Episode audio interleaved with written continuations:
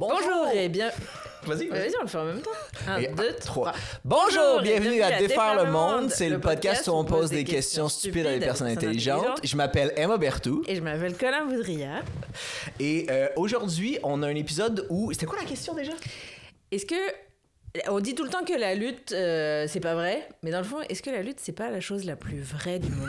Ça, c'est ça, c'est vraiment une bonne question de pâté. C'est vraiment une bonne question. Au début, Pierre-Luc Ouellette, notre invité, vibait pas du tout sur la question, mais finalement, on a quand même euh, sorti des points intéressants, je pense. Ouais, ouais. Euh, Pierre-Luc, qui est un expert en. qui est auteur d'humour aussi, qui est expert en lutte, qui a écrit beaucoup de chroniques, euh, je pense, pour Balcourbe et pour Urbania sur la lutte. Euh, c'est un fan à la base, mais qui connaît plein d'affaires. Fait qu'il il s'est un peu expertisé. Et c'était super le fun, c'était super intéressant. On l'aime beaucoup.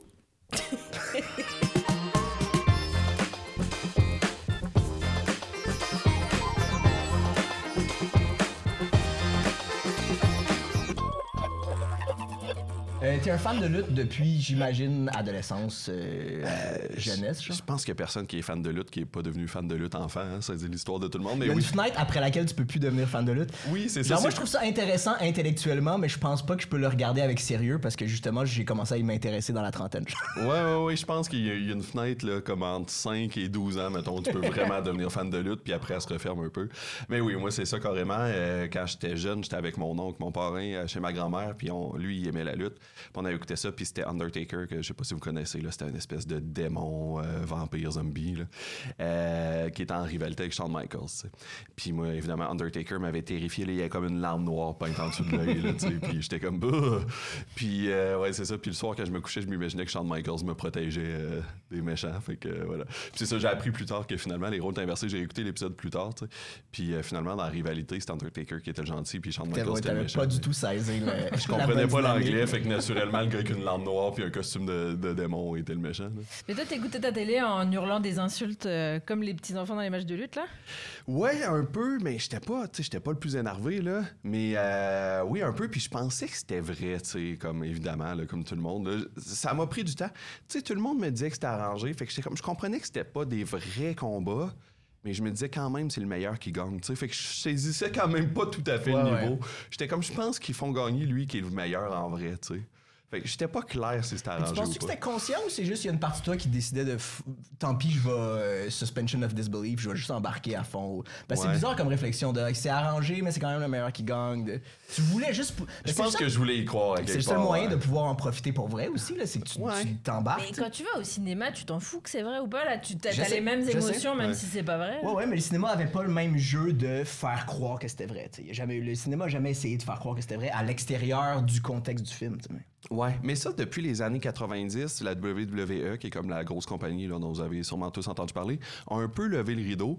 Puis euh, pour la raison la moins noble possible, euh, c'est parce que techniquement, euh, vu qu'ils faisaient à croire que c'était un sport, ben là, il fallait qu'ils paient des cotes aux commissions sportives. Ouais, les commissions sportives avaient de l'influence, fait qu'ils ont dit Ah ouais, non, dans le fond, nous, ce qu'on fait, c'est du sports entertainment, du divertissement sportif. Puis ils ont créé leur propre catégorie, fait qu'il y avait aucune législation. Fait qu'il n'y avait pas de législation.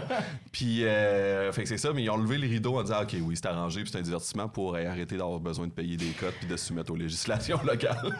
Ah, Mais c'est comme on disait pour les pour l'information là maintenant que Meta empêche tous les sites d'information, tous ceux qui faisaient semblant d'être de l'information maintenant ils font non non c'est du divertissement, Journal de Montréal, TVA, Urbania. Ah non, monde- non, finalement, c'était pas d'information. mais tu sais, je pense qu'après ça, les gens avaient quand même la puce à l'oreille, que tu sais.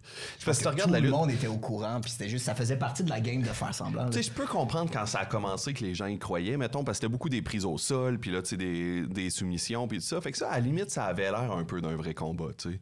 Mais là, je veux dire, à cette heure, euh, il prend le gars par la main, il marche à la corde, puis là, il saute en bas de la corde. Tu sais, comme je veux dire, dans un vrai combat, c'est impossible que ça arrive, tu sais. Puis dans une vraie bataille, je veux dire, le move le plus destructeur, c'est un coup de poing d'en face, tu sais, tandis que je veux dire. ils font quasiment qu'ils jamais. font ouais. aux, 5 secondes dans un combat de lutte, puis c'est pas ça qui finit, c'est l'espèce de passe impossible où ce qui tourne dans les airs, tu sais. Dans un vrai combat, je te donne un bon coup de poing sur la mâchoire, c'est terminé, là, tu sais. comme. Fait que je pense qu'à un moment donné, les gens se doutaient, là, que c'était pas vrai, mais voilà. Mais c'est trop bizarre. J'ai jamais eu l'impression que le but c'était qu'on pense que c'était vrai. Je... Ben, tu sais, je pense que depuis qu'on est petit, c'est déjà plus ça, tu sais. Je pense que ça a été dans les années 60, 70, là, ils faisaient vraiment plus attention au ce qu'on appelle le kayfabe dans les termes de lutte, là, qui est comme l'espèce de d'univers, bon, de, de garder cette espèce de mystique là autour de la lutte. Euh, tu sais, il y avait un lutteur à un moment donné qui s'était fait arrêter sa route AXA Jim Duggan qui s'appelait. Et puis il s'était fait arrêter sa route en possession de cannabis, puis en ayant consommé. On a fait, on a fait Puis- les mêmes recherches. Oui. puis euh, il a été puni super sévèrement, mais pas parce qu'il avait consommé en état d'ébriété puis qu'il avait de la drogue, mais parce qu'il il était dans- son passager était un méchant puis lui était un gentil. Puis il avait brisé ça, ça Ouais. Mais il y avait- ça avait pas même été réutilisé dans le scénario après ça. Tu sais, il me semble que quand, quand il y avait des trucs qui, qui leakaient dans la vraie vie, il essayait de les ramener un peu dans le kayfabe puis de les expliquer avec des backstories bizarres. Ouais, ouais, ouais. ouais, ça arrive. Ben là, il y a un lutteur, mettons, Jeff Hardy, là, qui a eu des gros problèmes, qui a toujours des problèmes de consommation, puis tout ça, puis qui s'est fait arrêter souvent. Puis il s'était fait arrêter, je pense, pour avoir de l'héroïne chez eux, puis en revendre, puis tout ça. C'est comme des gros problèmes de drogue, mettons. Mais je veux dire, lui, toutes ses histoires maintenant, c'est tout le temps, t'es un accro, puis. euh, Ah ouais, ok, c'est ça. ouais, ouais. Parce que ça avait été parlé dans les médias. Parce que ça a trop été parlé, problèmes. fait qu'ils s'en servent constamment, mettons. Mais euh, c'est du génie, j'adore comme ils- l'écriture complètement méta qu'ils font et à chaque fois les couches qu'ils rajoutent. Et je- là, j'entendais, je suis pas énormément la lutte, mais hum, j'entendais maintenant ils, ils impliquent les managers aussi, les, les, le- les vrais gars de la WWE, ils ont aussi des personnages de lutte et Ouais, ben, tu sais, la grosse période de boom qu'on a connue à la fin des années 90, qui appelle l'ère Attitude, l'Attitude Era euh, en anglais, euh, ça a commencé en fait parce que, je fais, ceux qui connaissent la lutte, désolé, vous l'avez entendu mille fois, là, fait que je vais le raconter rapidement. Mais euh, dans le fond, à Montréal, c'est l'événement marquant qui a un peu lancé le début de la- de Era, c'est le Montreal Screwjob qui s'est passé au, au Centre Molson, maintenant le Centre Bell, où euh, il y avait un lutteur canadien, euh, Bret Hart, qui était le champion, puis qui s'en allait d'une autre compagnie, puis il détestait vraiment Shawn Michaels dans la vraie vie, puis c'était lui son combat pour la ceinture. Fait qu'il était comme, il est hors de question que je perde contre Shawn Michaels au Canada, tu sais, je vais perdre contre lui Ouais, aux c'est mon pays États-Unis. d'origine en plus, puis ouais. Fait que je vais perdre contre lui aux États-Unis ou je vais perdre contre quelqu'un d'autre au Canada ou je vais perdre le lendemain, mais je perds pas au gala à Montréal contre ce style-là que je déteste. Euh, je peux te sacrer dans votre podcast, ça va. ok, parfait. Puis, fait que Vince McMahon, qui, était le, qui est le patron de la WWE, puis bon, depuis les, le début des années 80, et à l'époque, pour le public, il était juste un commentateur. Euh, il commentait, mais il, il disait pas Il publiquement qu'il était le il, patron. il était pas dans l'histoire, il y avait pas. ouais. Il y avait une fausse figure d'autorité qui était le patron à l'écran, mais tu sais, c'était pas lui. Et puis, euh, il est allé au bord du ring, puis pendant que Bret Hart était dans une prise de soumission, il a fait signe à l'arbitre, tu sonnes la cloche comme s'il avait tapé, mais même s'il avait pas tapé, puis ils se sont échangés à la ceinture comme ça, tu sais. Mais là, le monde était vraiment outré parce que c'était un vrai scandale dans la vraie vie, tu sais, c'était pas Ouais. arrangé, puis bon. Puis le Bret Hart était hors Oh, il de avait lui. trahi le lutteur, puis Oui, ouais. oui, mais tu sais, une vraie trahison qui était en dehors de l'histoire que tous les fans ont vu dans le ring. Fait que là, les fans détestaient Vince McMahon. Et là, à ce moment-là, il a fait bon, OK, soit que je peux essayer de, de me terrer, tu sais, ou ben non, on capitalise là-dessus. Puis il est devenu Vince McMahon le méchant patron qui arrête pas de. Ce qui est quand même super clever, justement, Ben oui. de, de juste avoir. Ouais, c'est ça, t'es, au diapason de comment le public se sent, puis tu leur en donnes encore plus de. Tout le monde, tout le monde haït son patron dans la vie, tout le monde, tu sais, tout le monde va, va, être, va relate avec ça. Oh, ouais, c'est vraiment super Exact. Fait que, tu si vous êtes pour m'haïr, ben je vais faire de l'argent avec ça, tu puis vous allez payer pour me voir me faire crisser une volée, tu. Fait que euh, ça a amené à la plus grosse période de boom que la lutte a connue à la fin des années 90 parce que t'avais Stone Cold, le, col bleu, tu qui était une espèce de redneck qui buvait de la bière. Puis il disait qu'il était un col bleu, mais on sait pas c'était quoi sa job à part se battre, mais I guess qu'il est un col bleu, puis qui se battait contre le méchant patron millionnaire de New York. Il s'en va à l'usine, mais personne ne sait l'usine de quoi, mais il passe 9 heures à l'usine. Oui, c'est ça. I guess avoir de la bière dans la salle des employés. Voilà. Qui se bat contre le milliardaire new-yorkais, tu sais. Oui. Fait qu'il y avait une espèce de Schadenfreude énorme, tu sais. Mais voilà. Mais justement, c'est ça, tu sais, on parle, c'est scripté. Tu il y, a un- y y a vieux truc de, de Richard Wagner qui est l'œuvre d'art ultime. là. Lui, il parlait de l'opéra, mais une œuvre d'art qui va in- inclure toutes les autres œuvres d'art, dans lesquelles tu as, du jeu, tu as de la musique, t'as de, t'as- c'est scripté, tu as de l'écriture, tu as du théâtre, blablabla. La pyrotechnie. T'as de la pyrotechnie, c'est ça. Je, je suis en train de me demander si le, le- le summum de tout ça, c'est pas justement la lutte en ce moment, parce que je vois pas beaucoup d'œuvres d'art qui sont pas inclus dans la lutte, sauf probablement la musique. Genre, il y a pas, y a pas assez de tunes, selon moi, il y a pas assez de tunes chantées par les lutteurs. Mais à part ça, c'est comme tout est inclus là. ben, Shawn Michaels, encore lui, chantait sa propre tune. où il chantait I'm a sexy boy, I'm not your boy toy. Ouais, Il y a plein de lutteurs qui font de la musique. C'est mais c'est ça, Ouais, fait que qui c'est comme albums. ça inclut vraiment tout. Oui, oui, mais je pense que. euh, Tu sais, pour moi, en tout cas, la question de est-ce que la lutte est une œuvre d'art est claire. Là. Tu sais, je pense que oui, c'est de l'art. C'est du théâtre super populaire. tu sais, Puis traditionnellement, c'est- c'était un théâtre qui était pour les classes populaires, tu sais, souvent moins riches, puis tout ça. Tu sais, la lutte a marché tellement fort. Puis même encore aujourd'hui, tu sais, dans Hochelaga, dans Centre-Sud, jadis, et tout ça. Euh, fait que, tu sais, oui, c'est un, un théâtre qui est super populaire, grand public, mais est-ce que c'est de l'art pour moi? Absolument. Tu sais, c'est une pièce de théâtre très physique, mais c'est une pièce de théâtre, tu sais, puis participative en plus, ce qui est quand même quelque chose, un élément qui est rare dans, dans les prestations artistiques où le public est amené à participer à ce niveau-là, tu sais. Il n'y a pas de quatrième mur. Puis maintenant, c'est même méta, justement, à cause des trucs qu'on qu'on parlait, qu'il réintègre des affaires, des vraies affaires qui arrivent à la ligue dans, dans les histoires. Ça, c'est quelque chose de super intéressant qui n'est pas, qui est pas utilisé super souvent en art dans, dans- Non, c'est ça. Puis, tu sais, le public a une influence sur le spectacle. Tu sais, c'est dans la mesure où euh, un lutteur devient populaire auprès du public, tu sais, c'est arrivé souvent, la compagnie n'a pas nécessairement de plan de faire de ce lutteur-là un personnage euh, spécialement Mais le important. tellement. mais le public se rallie tellement derrière qu'un était comme, ben, t'as pas le choix, tu sais, de, le- de l'inclure dans ton spectacle. Euh, je pense l'exemple à WrestleMania 30, euh, il y a Daniel Bryan qui était comme une, dans une énorme montée de popularité, puis qui était une espèce de underdog, euh, très, très témoin de son époque, là. C'était, il était plus petit, mais c'est un végétarien, euh, un peu woke, full écologiste, euh, mais qui mesure 5 pieds 10, mettons, c'est pour la lutte, c'est un abo, là. Puis, euh, mais il allait chercher de quoi dans le public, l'espèce de barbu un peu folk, là, puis il allait chercher de quoi dans le public de genre, oui, lui, c'est notre gars, tu sais. Puis la, la WWE avait prévu un match entre deux lutteurs traditionnels, là, Batista puis Randy Orton, que vous connaissez peut-être, qui sont deux espèces de montagnes de muscles. Tu sais, l'idée qu'on se fait d'un lutteur, là, deux Ouais. espèces de gros bronzés musclés, puis c'était être ça le match, puis les fans ont tellement, mais tellement insisté qu'ils ont comme pas eu le choix d'insérer Daniel Bryan dans le match, c'est lui qui a gagné finalement à la fin de la soirée. Mais tu sais, ce niveau-là de participation du public n'existe pas dans beaucoup d'autres médiums. participe à, il participe à l'écriture du, du scénario, dans le fond. un Ben oui, jusqu'à un certain niveau, oui. Probablement pas pour un match, mais pour, pour genre, euh, pour une saison ou dans l'évolution des trucs. Genre, ouais. Ben oui, exact. Tu sais, ça change complètement l'histoire. Puis la réaction du public change l'histoire aussi. Euh, tu sais, euh, des segments qui sont considérés, tu sais, pour les fans de lutte comme des grands moments, mais ils sont considérés comme des grands moments parce que le public a réagi avec tellement de vigueur que, que c'est devenu un moment légendaire, tu sais. Mais pendant que ce sketch-là, euh, s'il était joué devant un public de théâtre qui l'écoute silencieusement, personne ne serait impressionné. Mais oui, mais ça, justement, on ça s'est vu pendant la pandémie. de- Tu peux pas faire de la lutte, pas de public. Je pense que justement, il y a plein de. Ça, c'est une autre affaire pour mon argument d'art ultime. Il y a plein d'œuvres d'art que tu peux faire. Tu, tu peux les capter devant pas de public, puis ça fit. C'est quand même. Tu peux, tu peux, les les gens peuvent le enjoy chez eux de la même façon, mais la lutte, c'est. Ils avaient pendant la pandémie des luttes pas de public, puis c'était complètement là. C'était insupportable. Euh, je me rappelle le premier WrestleMania quand la pandémie a commencé, c'était comme en avril 2020. là. C'était genre deux, trois semaines max après que tout a fermé.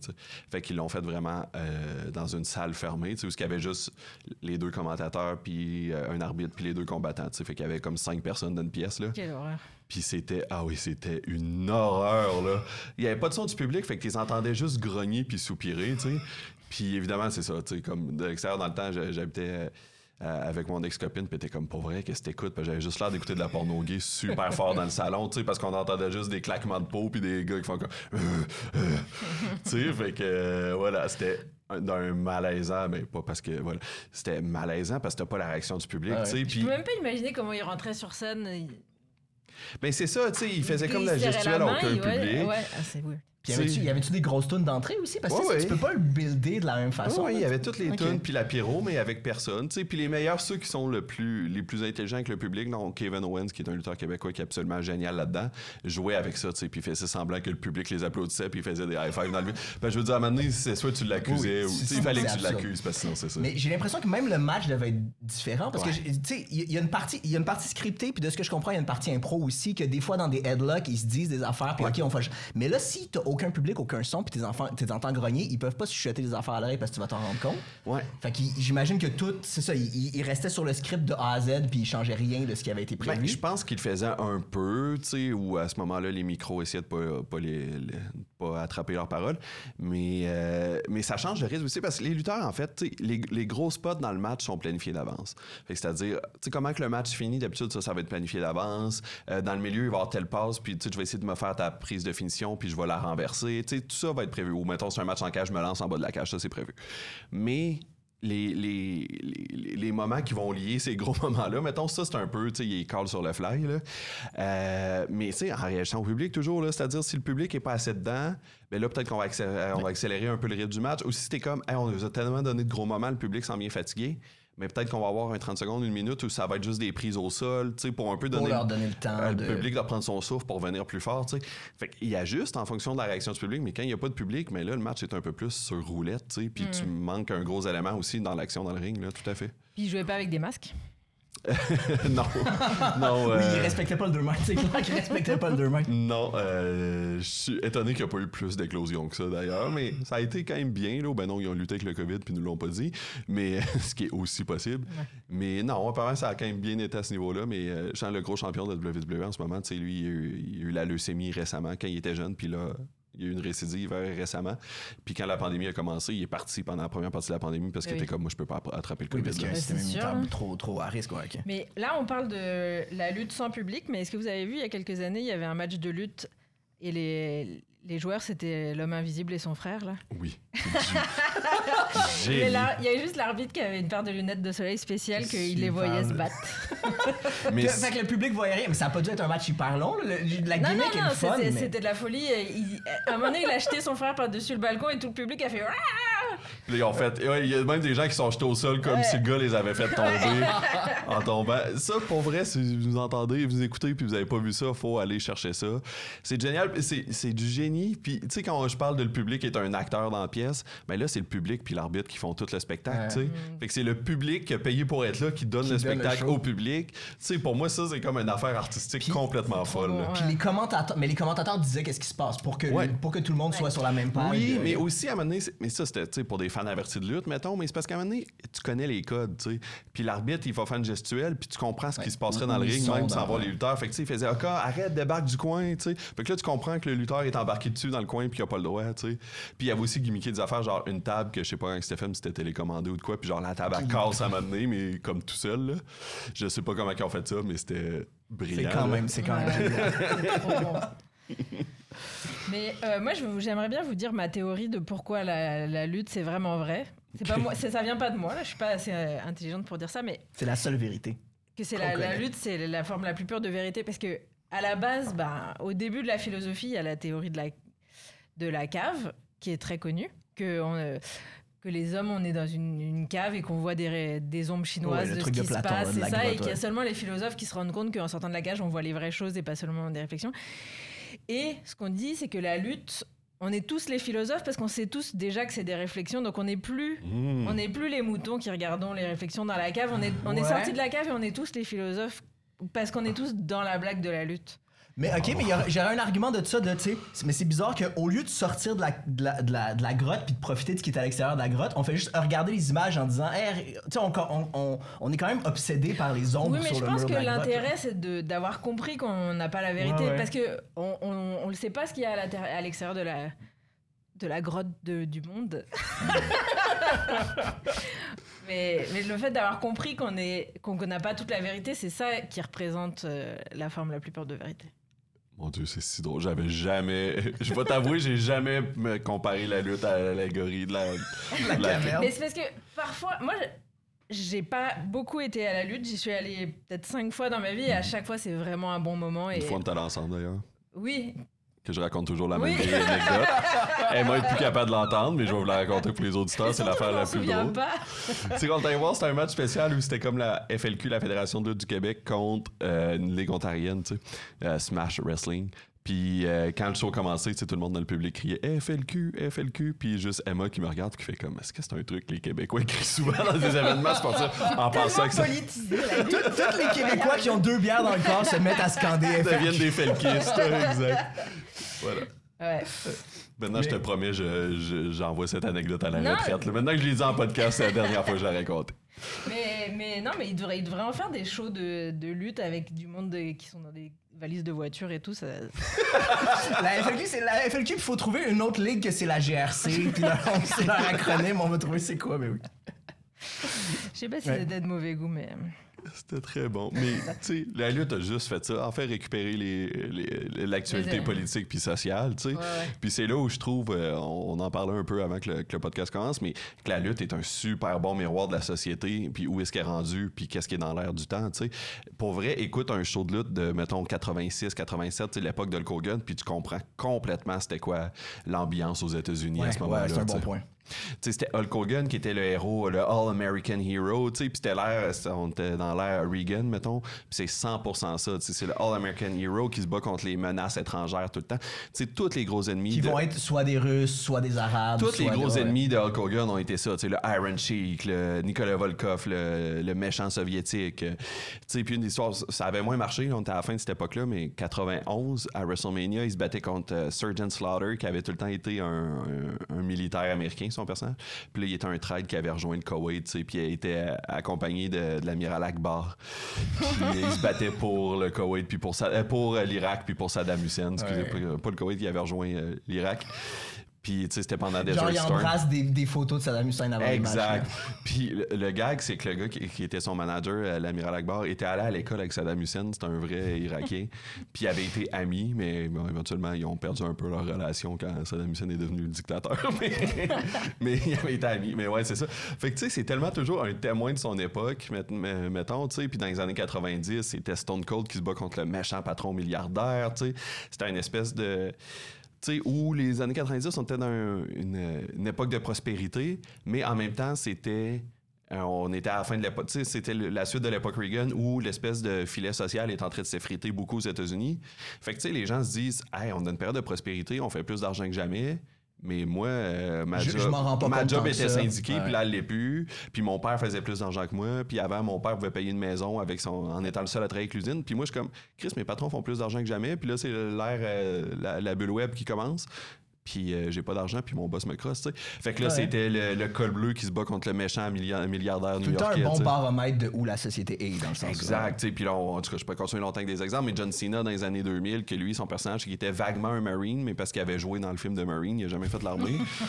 mais il était vaguement un Marine. Mais là, il se battait plus nécessairement contre des menaces étrangères. C'était souvent contre l'ennemi intérieur, tu sais, des Américains qui étaient des trades, puis tout ça. Mais, tu sais, c'était quand même le patriotisme qui revenait à charge, tu sais. Puis là, en ce moment, je sais pas ce que ça dit sur notre époque. Ouais, c'est ça, je suis curieux, c'est quoi les tendances de comme cette année? Ouais. Je, en ce moment, le champion, puis depuis genre. Ça, il a commencé à être champion dans la pandémie, puis comme il a jamais perdu son titre depuis, c'est Roman Reigns qui est un, un, un Samoan. Tu sais, il est dans la même famille que Ouais. The Rock, puis, euh, puis toute l'espèce de lignée de lutteurs Samoan. Il est un méchant, il est le chef de la tribu, puis comme, il dirige la WWE d'une main de fer, mettons. C'est comme ça son personnage. Je sais pas ce que ça dit sur nous. Ça dit de quoi? J'ai juste pas encore déniché. Ouais, ouais, y a- on n'a pas encore le recul pour J'ai pas encore le recul pour dire ce que ça dit. Je pense que dans 5 ans, on pourra s'en parler. Euh, puis l'autre affaire intéressante, c'est qu'il y a deux compagnies. Tu sais, maintenant, euh, à la fin des années 90, c'est la WWE. ben, en 2001, en fait, la WWE a battu la WCW qui a fermé. Tu sais. Fait qu'il n'y avait plus vraiment de compétition depuis presque 20 ans. Il y a eu d'autres compagnies qui ont essayé, mais c'était jamais un gros niveau. Puis là, depuis 2019, il y a la AEW qui a ouvert parce que Tony Khan, qui est le fils d'un milliardaire euh, floridien, a décidé qu'il se partait une compagnie de Puis il y avait assez de cash pour se il y avait les ouais. milliards, de son, les milliards de son père. D'ailleurs, complètement déconnecté, là, une parenthèse, mais ça m'a tellement fait rire. J'étais allé voir un, un gala de la AEW à Toronto euh, au début de l'été. Puis il est rentré, avant que le show commence, pour dire Hey, merci d'être là, blablabla, je suis content de voir. Puis il dit Moi, j'ai toujours été très attaché à la ville de Toronto. Mon père est propriétaire du 4 Seasons juste à côté. Là, j'étais comme Dude Puis tu sais, lui, il essayait juste naturellement de faire J'ai un lien avec la ville, puis j'aime ma ville, mais j'étais comme On a délogé une partie de votre famille en faisant construire. J'étais comme, t'es tellement déconnecté, c'est malade. Mais euh, voilà. Puis la nouvelle compagnie est vraiment plus woke, en gros guillemets, mais tu sais, les autres, c'est très genre, on- ils ont des lutteurs trans, euh, des, euh, des lutteurs qui s'affichent homosexuels, puis c'est comme célébré, puis le public qui soit gay ou c'est plus un gigantesque cliché parce que, me semble, il y en a eu des lutteurs gays où. Oui, mais c'était une blague, Codé gay, puis c'était tout le temps, c'est ça, c'était super péjoratif. Oui, c'était ouais. genre la cage aux folles, puis ha ha ha, là, mais là, c'est c'est vraiment pas ça. Il y a un lutteur qui est gay, mais il en parle, ça fait partie de lui, mais ça fait, c'est pas, c'est vraiment pas le point central de son personnage, tu sais. Puis les lutteuses trans, c'est jamais, euh, c'est jamais un point important, dans le- de leur Puis la ligue marche-tu bien? Y a-tu genre du public de la WWE qui est parti justement parce qu'il était un peu fed up de mais s'il y avait pas d'autre option puis qu'ils Ben- ont migré vers la nouvelle ligue? Moi, j'en fais partie. J'écoute plus beaucoup la WWE parce que j'étais tanné pour plein de raisons. Là. Euh, politiquement, il y a beaucoup de choses super douteuses. Là. Ils font des shows en Arabie Saoudite euh, de propagande. Puis, c'est... En tout cas, Vince McMahon est aussi un violeur qui est accusé criminellement, là, mettons, en tout cas. Présumé violeur, fait je dire, d'un coup que Vince écoute le podcast et qu'il veut me poursuivre. Euh, fait que tu sais, je suis un peu moins fan de la WWE maintenant, j'écoute plus la AEW. Est-ce que c'est un mouvement de masse, je sais pas, mais il reste que c'est la première fois en 20 ans qu'une compagnie peut remplir des grosses arénas, tu sais, à la fin du mois, je pense. Euh, ouais, 27 août, me semble. Ils font le Wembley Stadium à, à Londres, tu sais, puis ils sont en train de le sold out, là, tu sais. Fait que je veux dire, ça marche très, Ouais, ça très, marche très bien, bien. là. ouais. Quand- Quand ils négocient leur contrat, parce que ça, c'est une autre affaire aussi, apparemment, ils sont Ouais. hyper mal payés. Là. Ouais, quand mais même. quand ils négocient leur contrat, il doit, il doit avoir des clauses aussi de. Il y a une clause argent, puis il y a une clause je veux pas, je veux pas perdre tant de matchs, ou je veux pas. Vous pouvez pas m'écrire n'importe quel scénario parce que ça va nuire à mon image de lutteur. Euh, ils appellent ça le Creative Control, cette, cette clause-là. Ça se fait quasiment plus. Parce que dans les années 90, la WCW avait beaucoup d'argent, puis leur technique aussi pour aller chercher des lutteurs de la WWF, à l'époque WWE aujourd'hui, c'était de promettre ça du Creative Control aux grosses vedettes. Mais ça faisait que tout le monde avait un contrôle créatif, fait que personne ne voulait perdre, fait que ça faisait des scénarios impossibles où les acteurs contrôlent l'histoire. tu sais. Mais là, en ce moment, c'est qui qui décide euh, C'est qui les, les, les- les writers et Les gens n'arrivent pas avec un scénario écrit. euh, Je sais qu'il y a une part d'impro, mais c'est qui qui. Ouais. Euh, généralement, à WWE, c'est encore essentiellement Vince McMahon qui décide de tout. Il Ah. engage, tu sais, il engage des auteurs, tu sais, qui viennent d'Hollywood ou qui viennent du monde de la lutte, euh, qui vont Genre d'anciens lutteurs à la retraite. Ouais, exact, ou qui ont été promoteurs dans d'autres ligues, bon, etc. Les gars avec les genoux pétés qui ont besoin de payer leur facture, leur facture de santé, fait qu'il faut qu'ils aient écrit. ouais. Exactement. Ou tu sais, des auteurs d'Hollywood, des gens qui ont écrit des sitcoms, qui ont écrit des films, sais, qui se retrouvent là. Euh, mais ils vont plus, tu sais, ils vont, scén- ils vont suggérer des histoires, ils vont écrire des promos, mettons, mais au final, c'est vraiment Vince McMahon qui a le mot final sur toutes les histoires. Euh, à la AEW, c'est Tony Khan qui a ce rôle-là. Mais apparemment que les lutteurs ont plus de liberté sur le contenu de leur promo, par exemple. Tu sais, il va leur dire, je veux que tu ailles dans le ring puis que tu, euh, tu fasses une promo que tu vas me dire que tu vas battre ce gars-là au match la semaine prochaine, mettons. Mais après, tu sais, comment qu'il dit, quel mot qu'il va utiliser, c'est un peu plus à leur Ouais, ouais. guise, tu sais. Euh, fait que c'est comme ça que ça fonctionne. Puis après, le match en tant que tel, comment il est scénarisé, euh, les boss au-dessus vont pouvoir dire, mettons, évidemment, Vince McMahon va décider qui qui gagne, puis tu sais, ça peut être, hey, puis le match va finir de même.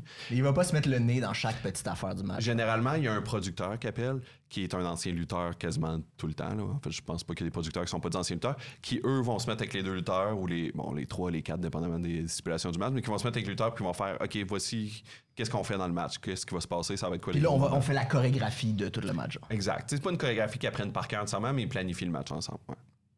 Pour les fait- gros matchs. Ça, c'est intéressant. Fait que, tu sais, pour refaire des parallèles de, euh, de cette œuvre d'art, si on avait à trouver un auteur pour la WWE, l'auteur, ce serait Vince McMahon de pas mal tout, en fait. De toutes Ouais. les grandes lignes importantes. De... Mais c'est lui qui est accusé de viol c'est- ou Oui, c'est un euh, malade. C'est Oui, oui, vraiment. c'est- Il est encore, euh, c'est encore lui le chef. C'était, il avait dû partir l'an passé après les accusations. Mais ce qui a été accusé officiellement, c'est d'avoir euh, détourné des fonds de la compagnie pour acheter le silence de filles avec qui il avait couché. Euh, puis qu'il avait prêté à d'autres employés de l'entreprise pour faire euh, tu peux coucher avec là. Euh, Ce qui est complètement cinglé de gens partant là. Mais ici des grosses rumeurs comme quoi qu'il aurait violé des, des femmes d'aussi loin que dans les années 80 jusqu'à aujourd'hui. Et ça, vous croyez qu'il il pourrait l'intégrer éventuellement dans. Mais le truc, c'est que c'est lui qui, qui l'écrit, fait que ça Ça marcherait serait pas. Mais, hyper ballsy. mais le fait que les- tous les lutteurs se, se mettent ensemble pour le, rendre la justice euh, de la ville, genre la street Le justice. premier match mix, c'est Ouais. lui qui se fait tabasser par Par- toutes les femmes lutteuses. J'adorerais ça. Je pense pas que ça arrive parce que là, le viol, c'est comme un step de trop. Si ça avait été qui a, fait, euh, qui a été euh, accusé, ils ont déjà dit qu'il était accusé, mettons, des stéroïdes. Il y avait un scandale des, de stéroïdes dans les années 90, tout ça. Mais là, le viol, je pense que ça va trop loin. Ça délicat. Mais oui, c'est ça. Fait qu'il a dû partir comme une partie de l'année. Mais là, la compagnie a été rachetée comme au début de cette année euh, par une autre entreprise. Puis il a mis comme condition dans la vente qu'il devait être là jusqu'à sa mort. Mais s'il est en prison, euh, enfin, Ben oui, il y a des il cas de force majeure. Là, si jamais il, ça allait au criminel qu'elle est en prison, tu sais, il pourrait tasser. Mais ils peuvent pas lui enlever l'emploi Il sans, peut pas sans cas sa de force job. majeure. il ouais. C'est quand même fou, là. Sauf s'il est plus apte euh, à l'accomplir. Fait que j'imagine qu'être en prison, ça, ça, serait, ça le qualifierait de inapte à accomplir son, son travail. Là, mais... Mais fait le tabou, c'est un viol, mais par contre, euh, non, euh, le viol, c'est un tabou, mais être un violeur, ça dérange personne que ce soit un violeur à la tête du truc. Ben, oui, voilà. parce qu'il est juste accusé. Ok. Qu'est-ce Ouais, que ça dit sur notre société? Parfait, c'est bon. Quand je te dis que c'est un c'est bon ça. miroir de notre société, je pense C'est que. peut-être ça, c'est cette saison-ci, qui est- c'est l'indicateur de C'est cette peut-être saison ça, oui. Parce que c'est ça, mais ouais, ouais, c'est c'est intéressant comment tu comment tu, tu, tu dé- tu montres que ça parle de chacune des époques. Puis je pense que ça représente bien l'humanité, justement. Nous, on en avait parlé dans un autre podcast de. On a envoyé dans l'espace un, un- un disque d'or qui parle, qui, qui parle de l'humanité, qui veut faire reconnaître aux extraterrestres c'est quoi l'humanité. Fait qu'il y a des œuvres de jazz, il y a des trucs comme ça. Puis je pense que intégrer la lutte à ça, ça aurait été une bonne façon de. Ça parle beaucoup d'affaires de nous.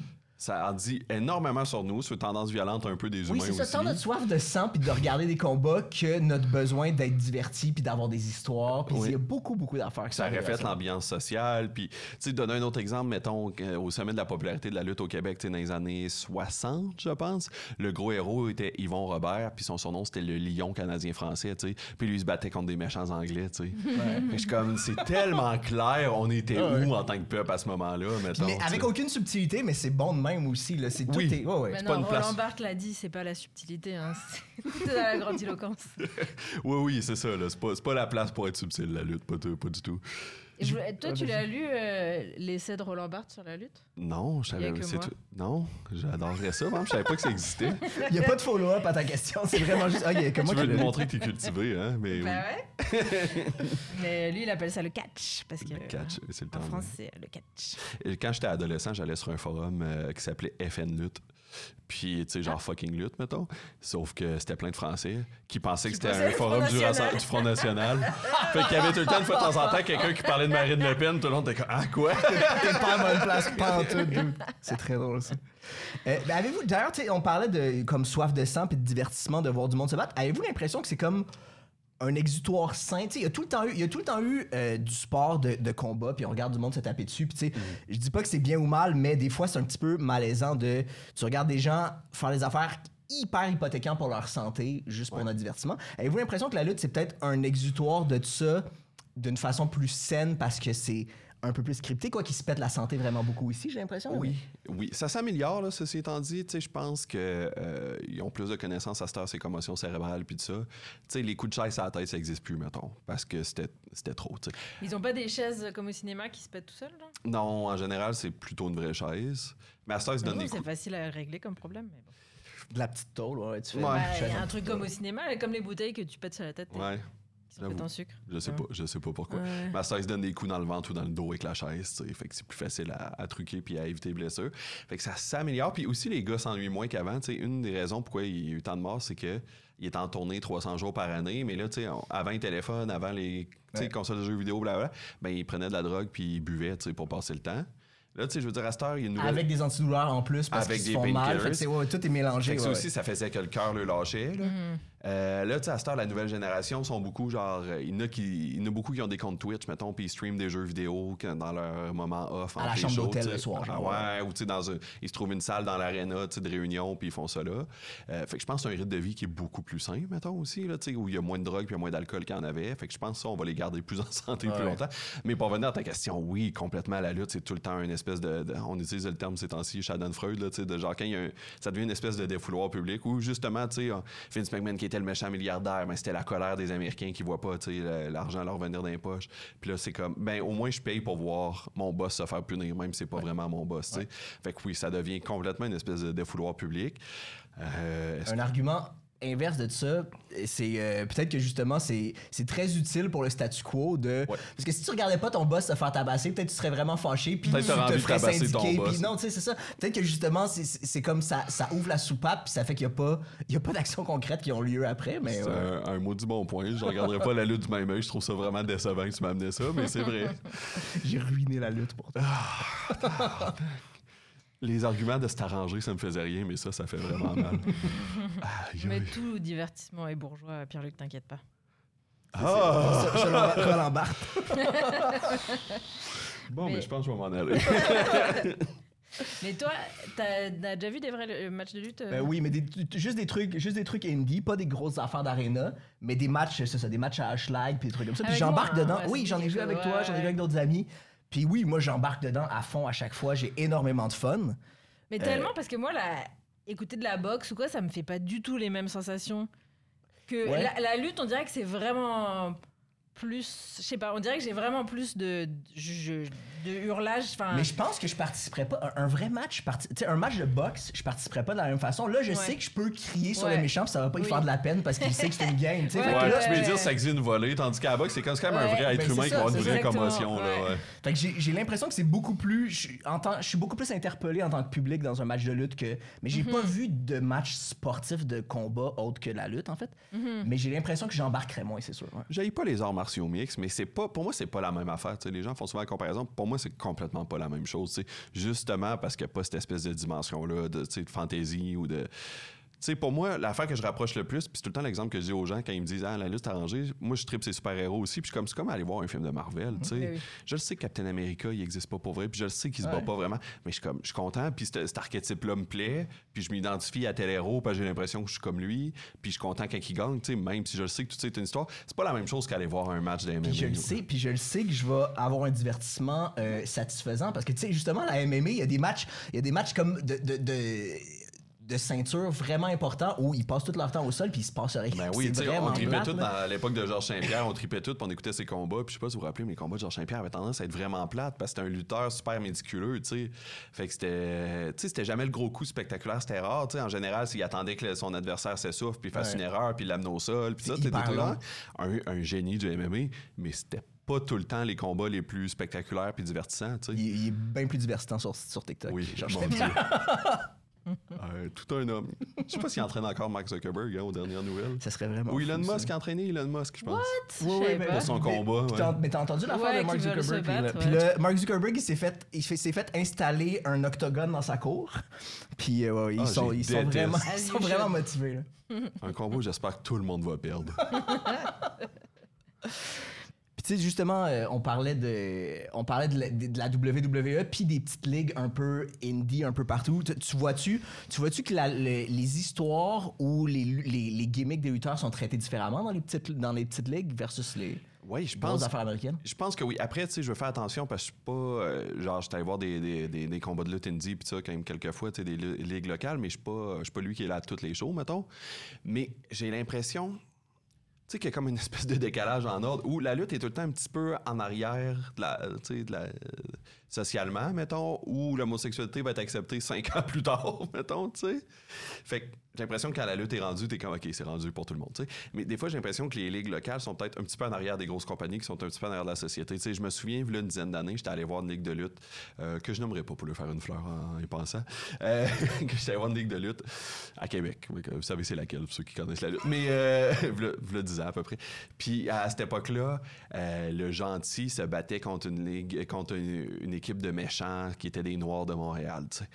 Puis euh, lui, c'était un gentil de Québec, I guess. C'était sous-entendu gang de rue, clairement. ouais, ouais, ouais. ouais, c'est ça. C'était Montreal Elite, je pense, une affaire dans le même.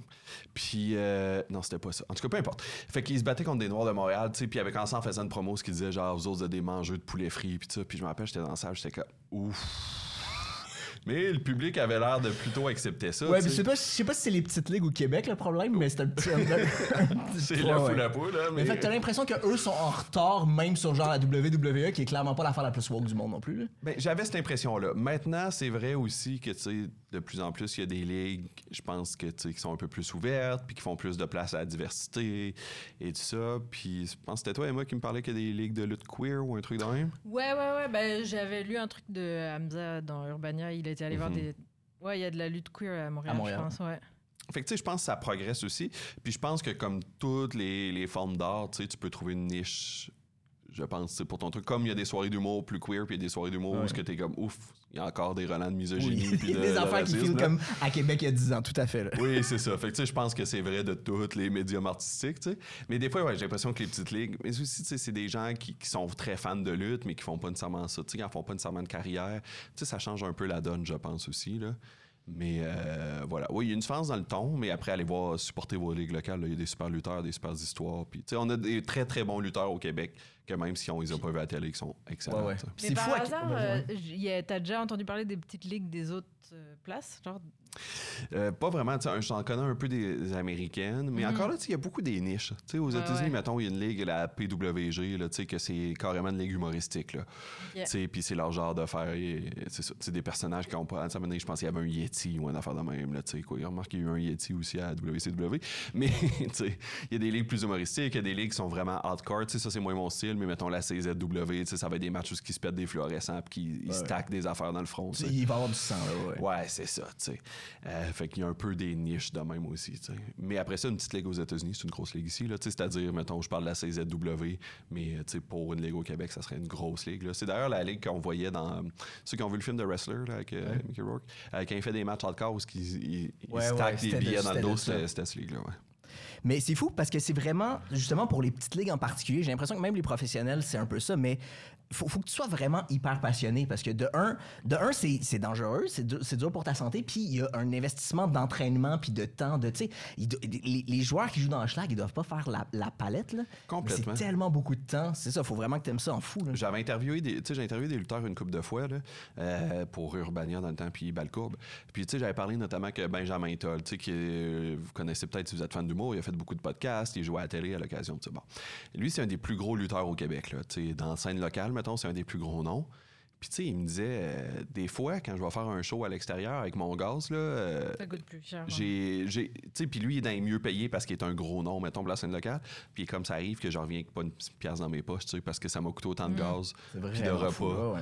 que ça m'a coûté. Ouais, mais est-ce que c'est pas comme euh, les drag queens aussi jusqu'à récemment, c'était vraiment pas rentable, mais que maintenant que c'est euh, la mairie qui les engage et ils sont, c'est hyper mainstream, mais maintenant ils font des vrais événements avec. euh, Je sais pas si la mairie engage des lutteurs, là. Mais oui, Oui, il y a- pour des la événements bibliothèque, publics, Ils ont ouais. fait Ah, ouais, un ouais, ok. match. de- Je pense que tu as raison, un peu, ça s'améliore. tu sais. Puis je pense, mettons, Marco Estrada, là, qui est devenu quand même un peu plus connu aussi. Lui, il fait souvent des caméos dans des émissions, dans des. Tu sais, lui, je pense que là, il doit se tirer un revenu de plus de ça. Mais je suis persuadé qu'il a encore une vraie job. Tu sais, il était gardien de prison, en tout cas, quand j'y avais parlé. Puis je suis pas mal sûr qu'il fait encore ça. tu sais. Puis ils font des sacrifices financiers. Mettons, tu sais, je parlais à une équipe qui s'appelle la Tabarnak de Team, TDT. Puis eux autres, il y a des jobs en construction. Mais tu sais, c'était un peu entendu avec leurs employeurs de hey, souvent les vendredis on rentre pas, puis les lundis on rentre plus tard, tu sais. Mais ils perdent de l'argent pour ça, là. Parce Je les ai vus, eux, ils sont trop cool, non? Ils sont vraiment Ouais, drôles, ils sont ouais, ouais. excellents. Ils sont vraiment bons. Oublié Ils ont comme des chemises de bûcheron, puis là, c'est Ouais. Monsieur Saint-Jacques. puis euh, ils sont, sont excellents. Mais c'est ça, tu sais, ils font des Mais gros oui, sacrifices t'entraîner, ça coûte du cash. Puis tu sais, Ah. c'est sûr que c'est sûr que ce que tu mets là-dedans, tu t'en- monétairement, t'en sors perdant, mais tu- tu- Puis idéalement, si tu vas avoir une vraie shape de tu sais, il y en a que je pense qui se cassent pas la tête avec ça, là, quand tu regardes ces posters, mais il y en a, tu sais, qui ont des shapes, puis comme, c'est aussi l'alimentation, puis c'est aussi, tu sais, bon, il y en a que je suis pas mal sûr qu'ils utilisent des stéroïdes, là, tu Mm-hmm. sais, mais ça aussi, ça coûte de l'argent, tu sais, comme tout ça.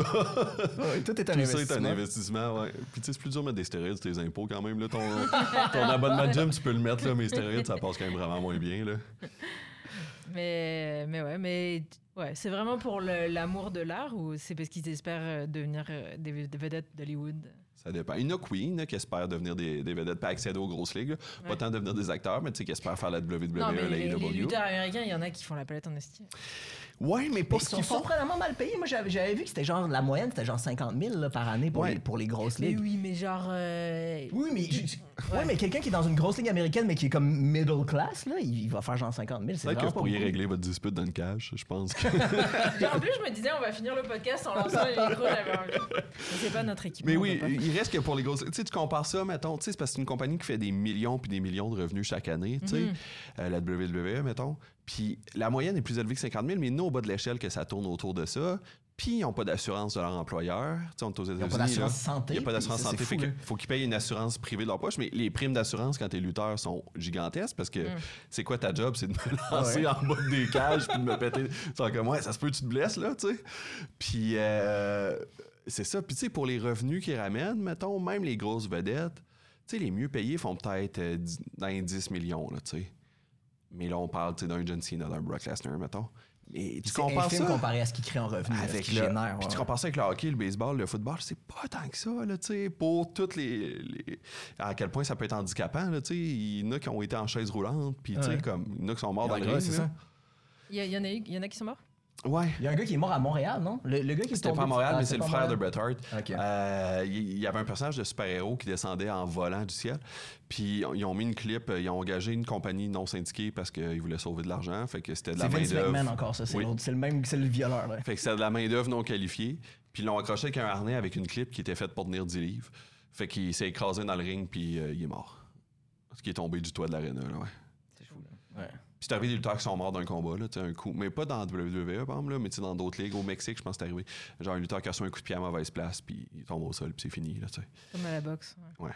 Ça, ça arrive. T'es-tu, t'es-tu un peu familier avec les ligues au Japon? Parce que ça a l'air vraiment, vraiment big au Japon aussi. Ouais. Puis il y a des croisements euh, États-Unis-Japon des fois. Puis ça a l'air. j'étais surpris que ça soit une, aussi- une aussi grosse scène là-bas. Un peu, je suis pas le plus gros expert, mais je connais un peu. Puis j'étais allé voir un gala tu sais, au mois de juin, je parlais plus tôt, euh, de la AEW. Puis il s'appelle Forbidden Door parce que c'est un gala, c'est les lutteurs de la AEW contre les lutteurs de la NJPW, qui est la, la grosse, lutte- euh, la grosse ligue euh, japonaise, Ok. New Japan Pro Wrestling. Fait que, euh, on voit ces lutteurs-là. Mais ça aussi, c'est intéressant. Culturellement, il y a des gros styles de lutte.